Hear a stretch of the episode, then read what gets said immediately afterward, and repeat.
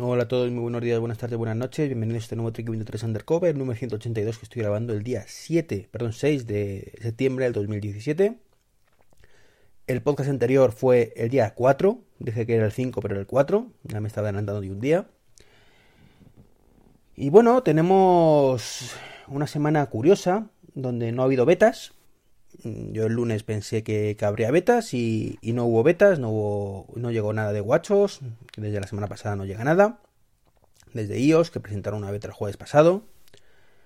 Y, bueno, nos, nos encontramos ayer con una nueva beta, en este caso sí, del Apple TV, que es la décima. Es una cosa curiosa. Eh, una, un sistema operativo con tan pocos cambios, al menos aparentes, porque es que ya os digo que el Apple TV lo único que tiene nuevo es el tema de la sincronización a través de iCloud de la pantalla principal, soporte para los W1, es decir, los, los, Beats o, los AirPods, de forma nativa, es decir, que detecta los, los cascos, los auriculares, sin necesidad de configurarlos a través de Bluetooth. Álbumes de fotos ya en carpetas. Y alguna novedad más de estar en Estados Unidos de la aplicación Tele. y ya está la App TV está famosa, que en España algún día veremos y que bueno, tampoco es que tenga mucha prisa porque no, me atrae nada, ¿no? Entonces, bueno, es una cosa curiosa, ¿no? Esto, esto que está ocurriendo, ya supongo que será el Golden Master de todo. Lo que me sorprende, porque iOS no está para Golden Master. Hay gente que dice que sí, yo te digo que no. Hay fallos que saltan a la vista. El 3D Touch hay veces que va, hay veces que no va. Eh, la tienda de aplicaciones que se queda bloqueada y tienes que cerrarla varias veces para descargar aplicaciones. Entonces, pues iban a buen, buen camino, pero creo que no está la cosa tan, tan pulida como para que, que sea la versión definitiva o Golden Master ya. Esperemos que presenten algo el, el día 12 y que, que, sea una beta más, con, con esto ya incluido, que presenten y no lo tengamos hasta por lo menos una o dos semanas después, con todo mucho más pulido. Espero, si no, pues nada, lo lanzarán y, ya está. Ya tendremos la versión 11.1 más pronto que tarde, supongo. Bueno, os hablé en su momento de aplicaciones que, que no estaban actualizadas a iOS 11.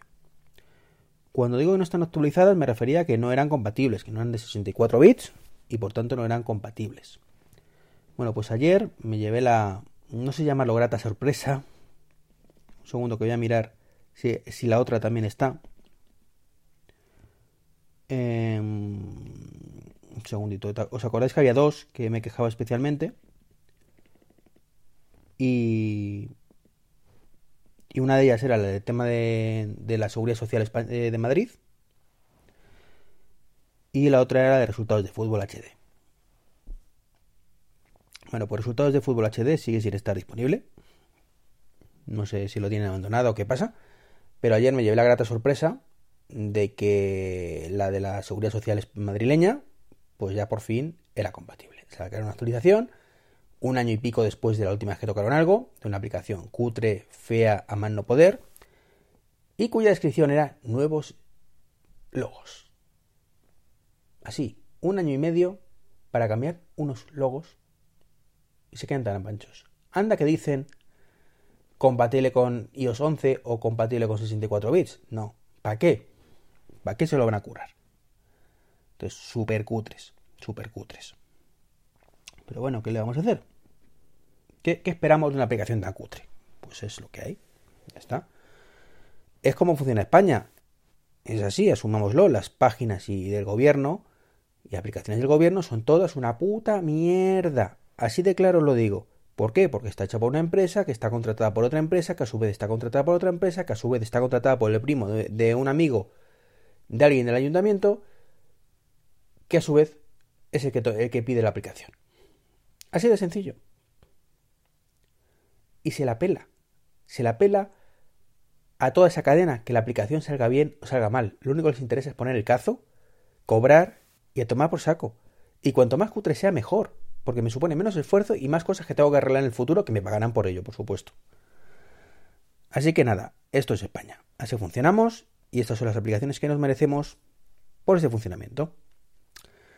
¿Qué más? Anoche a las dos y media de la madrugada tuvo lugar la presentación del Nissan Leaf, o del nuevo Nissan Leaf, ¿vale? porque ya teníamos una versión anterior. Eh, la he estado viendo. Muy aburrida, la verdad. Muy, muy, muy aburrida. Pero que mucho. He tenido que al final leerme páginas web para ver un poco las características porque me aburrió solemnemente la, presentación. Me recordaba mucho la de Samsung, debe ser que la que eso cogiera un poco de lo mismo. Y es que tengo la sensación de que ponen como principal protagonista al tío que está contando las cosas por encima del coche en este caso. Lo importante no es el producto, lo importante es el tío. Un tío que encima la mitad de las veces se hablaba japonés. De vez en cuando aparecía por ahí alguien en el escenario que era, no sé si era un italiano o no sé si había también uno, no sé si era español por el nombre o, o parecido. Bueno, también hay nombres así europeos que se parecen al español, pero bueno. No sé dónde serían, pero eso se hablaba en inglés. Pero los japoneses, todo en japonés. Y es una cosa que me choca mucho. Vamos a ver, tú eres un CEO de una empresa como Nissan. Por favor, aprende inglés. De verdad, aprende inglés. Ya sé que cuesta, pero por imagen. Queda súper cutre. Por mucho que la presentación sea en Japón. ¿Vale? Queda muy mal. Porque es una presentación para todo el mundo. Y en el mundo, el idioma oficial, entre comillas, es en inglés. En fin, también es cierto que nuestro querido presidente del gobierno no habla inglés, ni el anterior, ni el anterior al anterior. Andar lo intentaba, por lo menos tenía sus cosas malas, era un payaso, un prepotente, muchas cosas, pero bueno, por lo menos hablaba en inglés, o lo intentaba, por lo menos. Ridículamente, como su mujer, pero lo intentaba. En fin, empezó bastante aburrida, como digo. Se presentaron los coches, pues vale, lo, ponen ahí. Y, y, no sé, tampoco me esperaba una presentación increíble, pero sí algo más parecido a una presentación de un producto informático, no sé por qué. Pasa igual que con las de Tesla, que me parece súper cutres las presentaciones que han hecho. Pero bueno. Y eso que ahí sí presentan software. Eh, hablan de que ellos empezaron el camino de lo eléctrico. Y eso a mí me ha sentado un poquito mal. Me ha sentado un poquito mal, porque no es que lo presentaran ellos. Es cierto que ellos apostaron desde el principio, hay que aplaudirles, eh, pero no fueron solo ellos. O sea, Tesla también estaba ahí y eh, Renault también apoyó bastante. Bueno, Renault va de la mano con Nissan, con el Zoe. Entonces, bueno, aunque fueran de los primeros, dice que le llamaron de locos y que ahora todos quieren un eléctrico. Bueno, como asumiendo el mérito de que nosotros somos los mejores y gracias a nosotros existen los coches eléctricos. Eh, esto es una realidad a medias, como digo. Es cierto que Nissan ha hecho mucho por los coches eléctricos, ha apostado mucho por ellos, pero están ahí porque la gente quiere un Tesla, en muchos casos. Y hasta ahora no podía tener un Tesla más barato. Tenía que gastar 80.000 o 100.000 dólares o euros. Entonces, ¿qué es lo más parecido a un Tesla que es un coche eléctrico, evidentemente? ¿Y qué coche eléctrico tenemos para disponible? Ni Nissan Leaf, ya es que no había más. Eso sí, ahora hay un poquito más. Está el Ioniq, está eh, luego el, el, Zoe, pero que es más pequeñito. El Ioniq es un poquito más grande. Eh, está el BMW 3, que es todavía más pequeño. Entonces, en esa gama ahí, a un precio razonable además, para el gran público, pues no hay, no había, bueno, y sigue sin haberlo, que es un poco la baza de Nissan, ninguna competencia. Pero es por eso, porque no hay competencia. No por méritos propios, sino por deméritos de, lo, de, los, de las competencias en este caso. Y es que, como me gusta decir a mí, en el. uy, en el reino de los ciegos, el tuerto es el rey. Y aquí tenemos un tuerto más. Claro, evidentemente. Como pasaba con. con el. con el. Es, ¿Cómo se llama esto? Ay, no me sale ahora. El cacharro este para controlar la temperatura, el termostato. De Netatmo. De, perdón, de Green Momit. Pues tú estaba chulo. Pero claro, dice, está chulo porque no hay competencia. En España, es que es así. Esto en cuanto venga NES, se lo come. Y no hay color entre el NES y eso para nada. Pero en fin. 300.000 vehículos vendidos.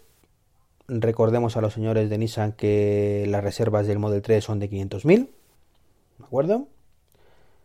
Eh, por dentro es un coche muy tradicional. Muchos botones por todas partes. No me ha gustado nada eso. Igual que el modelo anterior. Mucho botoncico. Lo único que es así más moderno la palanca de cambios y poco más.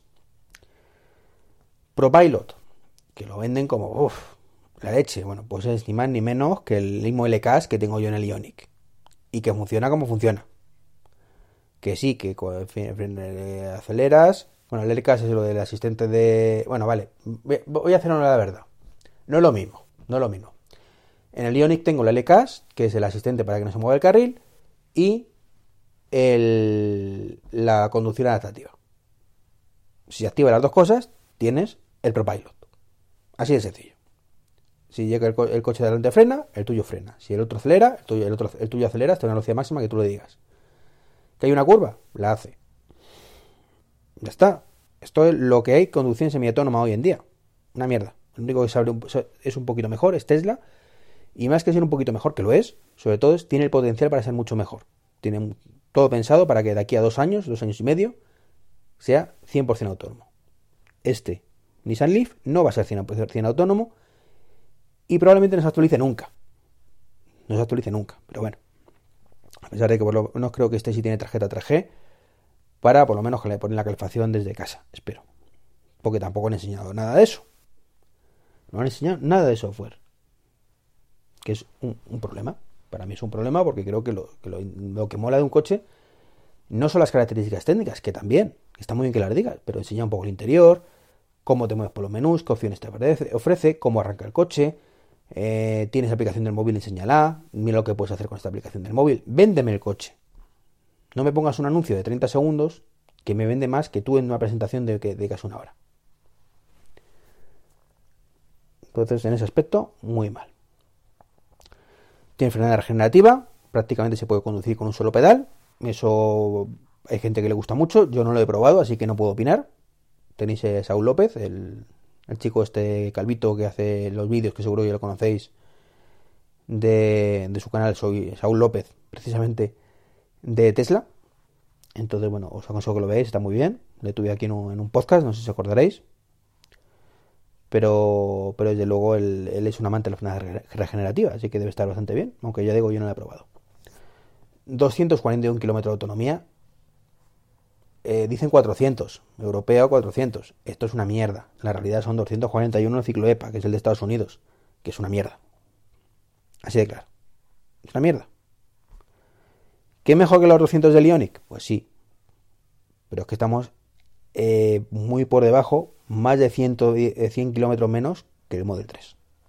Que el Model 3 ya de por sí es poquito. 350 kilómetros es poquito. 360 concretamente.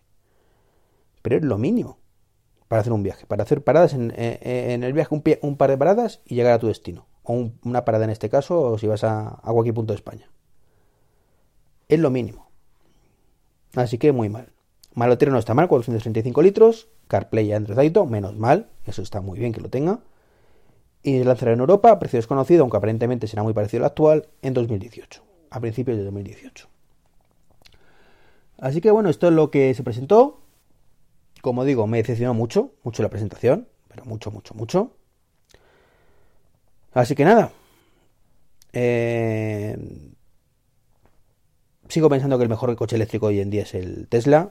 Eh, el más asequible es el Model 3, pero sigue estando muy lejos de lo que podemos pagar la mayoría de los mortales. Así que no sé deciros si seguir esperando, compraros este, si podéis, si os gusta, o si esperáis un software mucho mejor, que se actualice, que tal, pues ahorrar para el Tesla si podéis. Pues nada más. A ver si mañana puedo grabar, porque es que ayer doblé, con lo cual lo, tuve muy complicado, muy complicado para grabar, no pude de hecho. Hoy doblo, de hecho estoy a punto de salir de casa para, el trabajo, y mañana vuelvo a doblar. Ya el viernes se me, se me estabiliza un poco la cosa. Un saludo, hasta luego y como siempre muchas gracias a los que hacéis uso de los afiliados. Un abrazo, hasta mañana.